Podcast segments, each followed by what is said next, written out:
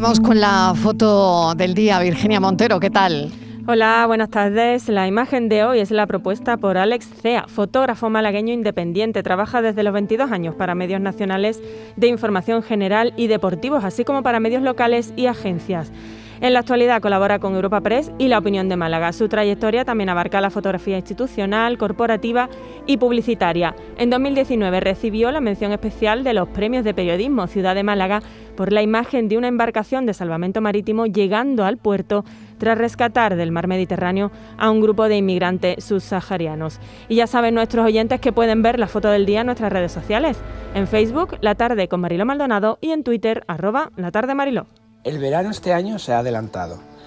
A día de inaugurarse oficialmente la estación estival, una ola de calor nos ha transportado a los peores días de agosto. La imagen del día del fotógrafo Jaime Villanueva para el diario El País muestra una inusual escena para hasta mediados de junio causada por este sofocante calor que baña el país de norte a sur.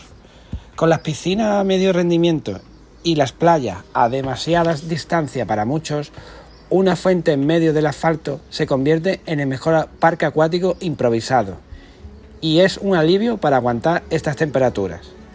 Prepárense para este verano, viene calentito. Sin duda, fotoperiodistas que buscan la imagen del día.